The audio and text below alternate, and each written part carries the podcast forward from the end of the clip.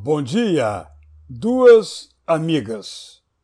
A fé e a ciência deviam ser amigas. Em muitas vezes, porém, põem-se em pé para a guerra. Às vezes o convite à guerra vem da fé. Quando rejeita a ciência, a fé se acha suficiente para tudo, dispensando a engenharia, afrontando a medicina, debochando da razão. A fé tem dificuldade de entender que a ciência muda. Como não mudar se as pesquisas continuam?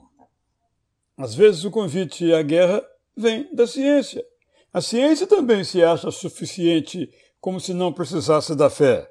A ciência idolatra a razão quando só aceita o que pode ser provado segundo os critérios que estabelece, esquecida que o amor e a bondade não são explicáveis.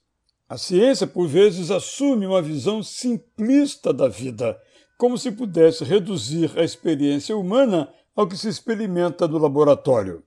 Ciência e fé têm que fazer uma autocrítica para que valorizem mais o que a outra faz. Quanto à obra da criação, o que deve ficar claro é que a fé tem certeza que Deus criou o mundo. E a pesquisa pergunta como isso se deu.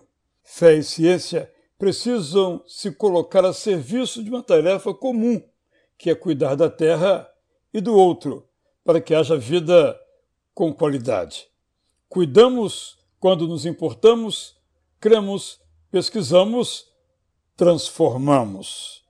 Eu sou Israel Belo de Azevedo e nunca podemos esquecer a tarefa que Deus nos legou. Deus disse: façamos o ser humano à nossa imagem, conforme a nossa semelhança.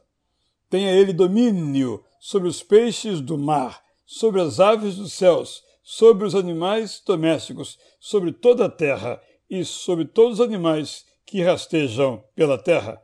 Bom dia!